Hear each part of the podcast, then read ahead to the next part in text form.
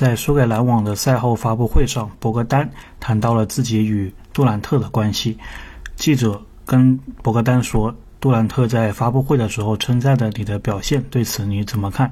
博格丹说：“他很感激杜兰特对他的一个欣赏，同时自己也是杜兰特的粉丝。他认为杜兰特是属于会欣赏努力付出汗水的球员的类型。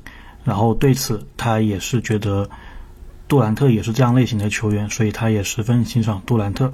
同时，博格丹也回忆了之前的一段往事。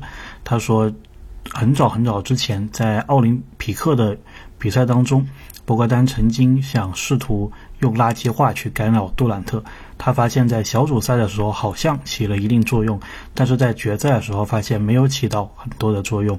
然后他说，这可能也是为什么他在进入联盟之后，当时还作为国王球员的他。感觉杜兰特就对他是有颇有印象的，或许是因为这个的原因。Bogey, um, I know you said you don't want to celebrate personal accolades, especially in a loss like that.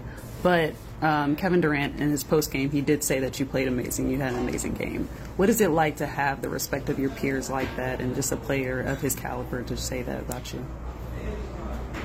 I mean, he knows I respect him as well, and there's so many players that respect his game as well, and it's it's a pleasure when we receive these comments from the, such a player. You know, um, I feel he just recognized the hardworking people and um, he praising that type of players. Um, uh, from my perspective, I feel like I played against him so many times. You know, when he was in Warriors, I was with Kings. Um, also before that, Olympics.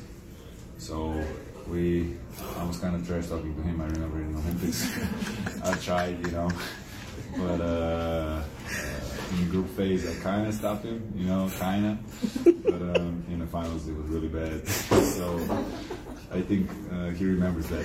Kyrie too. He remembers that too. And when I came to the league, it was one of the first guys that they, they remember me. So uh, yeah, it was fun.